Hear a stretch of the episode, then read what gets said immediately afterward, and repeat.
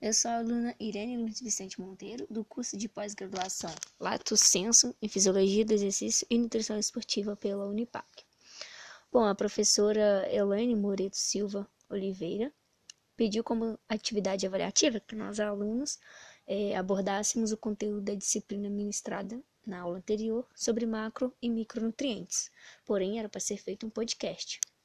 Então, aqui estou eu para falar sobre os carboidratos, as proteínas, os lipídios, as vitaminas e os minerais. O que são, as suas funções, sobre o que envolve o mundo dos macro e dos micronutrientes. Bom, os macronutrientes são os carboidratos, as proteínas, os lipídios, e os micronutrientes são as vitaminas, os minerais. Eu vou começar falando sobre os carboidratos. Os carboidratos, eles são os açúcares, amido e as dextrinas presentes na nossa alimentação. Na natureza, eh, os carboidratos, eles são formados durante a fotossíntese e por isso são as substâncias mais abundantes, eh, de, estando dentre é, estando entre diferentes é, partes dos vegetais. A classificação deles é feita de acordo com o tamanho da sua estrutura. Eles podem ser monossacarídeos, são carboidratos mais simples, compostos por apenas um sacarídeo. São eles a glicose, a frutose e a galactose.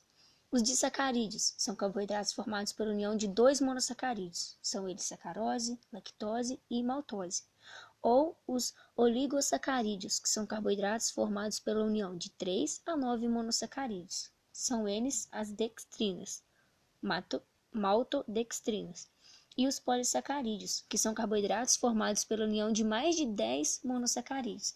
São eles o amido e o glicogênio. Outro tipo de classificação que os carboidratos podem ter são quanto ao tamanho da molécula, em simples e complexo. Os simples são os açúcares. Eles são os monossacarídeos, que são glicose, frutose e galactose, e os disacarídeos, que é a maltose, a sacarose e a lactose. Os complexos são os polissacarídeos, que é o amido, o glicogênio, e as dextrinas, que têm um sabor doce. É... Os alimentos, que são fonte de carboidratos. Os simples são as frutas, os sucos de frutas, cana-de-açúcar, mel, beterraba, cevada, leite e derivados. Os carboidratos complexos, o amido, são encontrados em cereais como arroz, trigo, milho, e leguminosas como feijão, a soja, a ervilha, raízes e tubérculos como as batatas, o inhame, a mandioca e as farinhas, massas e pães. A função dos carboidratos, eles são fonte primária de energia para o organismo, é, são preservação de proteínas, são anticetogênico e mantêm a integridade do sistema nervoso central. Em relação ao índice glicêmico, ao ingerir alimentos que contêm o carboidrato, ocorrem respostas diferentes na elevação da glicose sanguínea, podendo ser de baixo, moderado ou alto índice glicêmico. É, agora, eu irei falar sobre as proteínas.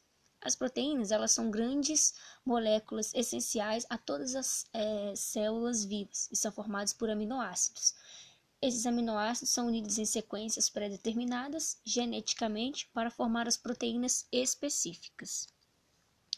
Os aminoácidos é, eles são ácidos orgânicos animados, compostos por carbono, hidrogênio, oxigênio e nitrogênio.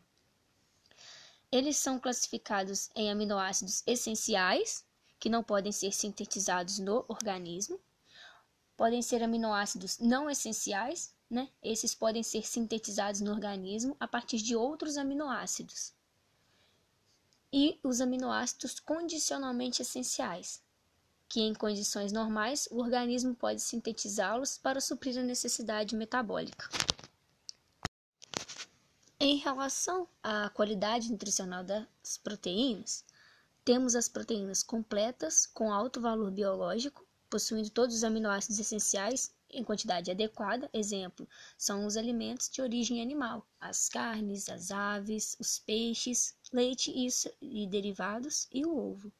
As proteínas parcialmente completas, que possuem aminoácidos essenciais, mais um ou mais aminoácidos essencialmente está ausente é, ou em pequena quantidade. Esse exemplo, como exemplo, é o arroz, o trigo, o feijão, a ervilha, a soja. Por último, as proteínas incompletas com baixo valor biológico. Elas não possuem aminoácidos essenciais. Exemplo, as frutas, né? no caso da maçã, a banana, as verduras, couve, brócolis, e os legumes, como a cenoura, a beterraba, o chuchu.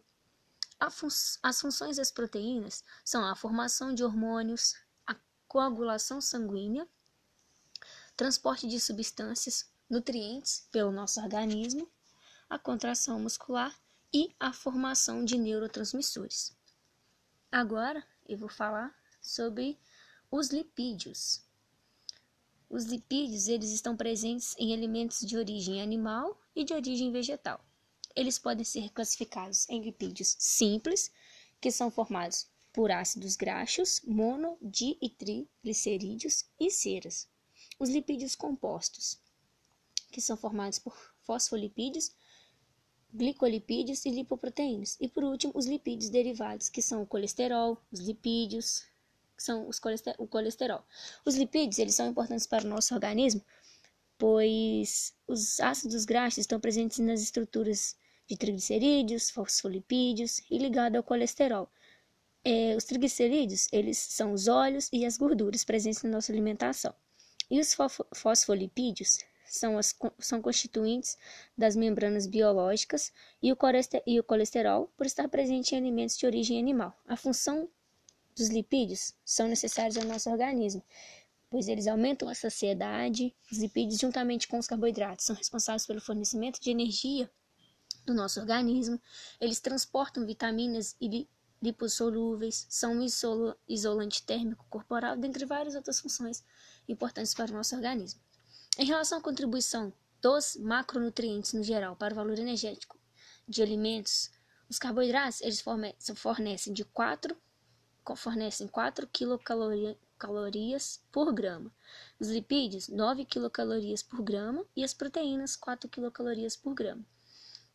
Já em relação à distribuição calórica da dieta, os carboidratos fornecem de 50 a 60% do valor calórico total os lipídios de 25 a 30% do valor calórico total e as proteínas de 10 a 15% do valor calórico total.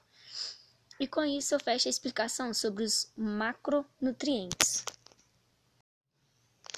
É, agora, para finalizar, eu irei falar sobre os micronutrientes, começando pelas vitaminas. As vitaminas, é, elas são substâncias orgânicas necessárias ao organismo em quantidades muito pequenas elas apresentam diferentes estruturas químicas e possuem nutrientes essenciais é, para o nosso organismo. Elas são classificadas em vitaminas lipossolúveis, que são as vitaminas A, D, E e K, e as vitaminas hidrossolúveis, que são o ácido ascórbico, a tiamina, a riboflavina, niacina, cobalamina e entre outros. É, vou começar aqui falando sobre as vitaminas lipossolúveis. As vitaminas lipossolúveis são dissolvidas e armazenadas no tecido adiposo e o fígado. Os sintomas de deficiência, né, quando você é, não ingere o suficiente, tem deficiência, é, é, esses sintomas eles aparecem mais tardiamente. Elas estão contidas na fração lipídica dos alimentos e elas são absorvidas e transportadas com lipídios, que são as lipoproteínas. É, os elementos que são fonte de vitamina A é, são o ovo de galinha, o bife de frango, o tomate, a manga, a cenoura, dentre outros.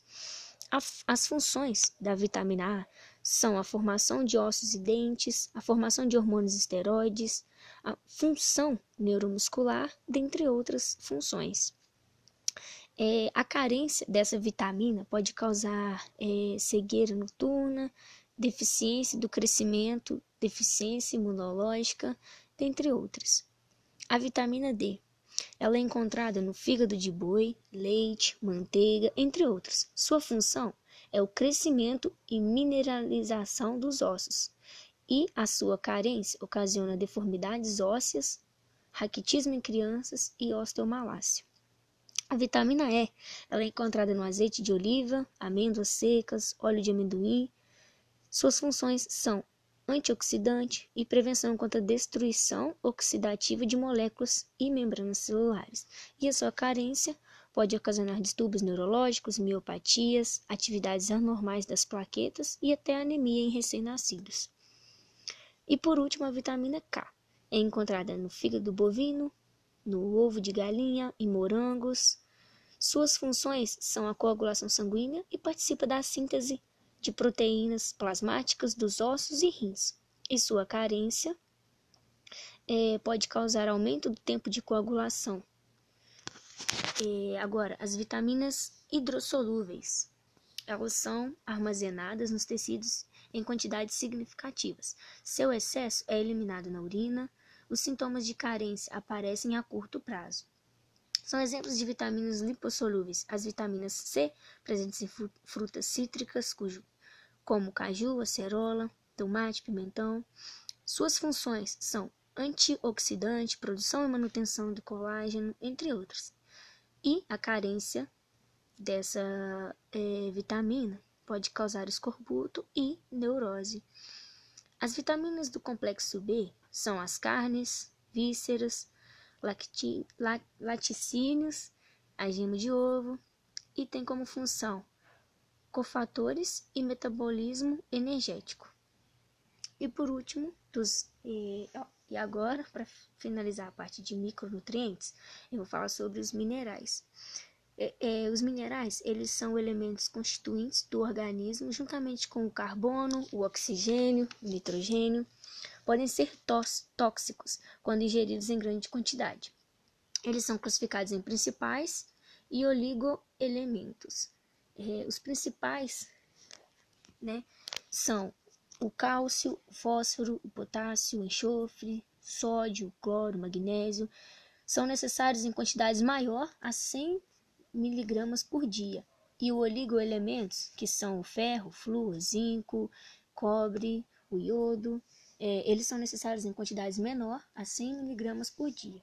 As funções dos minerais é, são a formação óssea, coagulação sanguínea, formação e transmissão nervosa, dentre outras funções. E a sua carência, né, a carência de minerais, pode ocasionar em osteoporose, raquitismo, anemia, convulsões, dentre outras. O cálcio, ele é o mineral mais abundante no nosso corpo, né? É, tem estudos que mostram que cerca de 75% dos adultos eles consomem menos do que o recomendado, né? Isso é uma coisa bem preocupante. Ele é encontrado em soja, ovo de galinha na couve, e suas funções são a formação de dentes e ossos, importante na ação muscular, e a coagulação sanguínea, entre outros. Bom, esse foi o meu podcast né, sobre os macro e micronutrientes. Espero que gostem. Obrigada.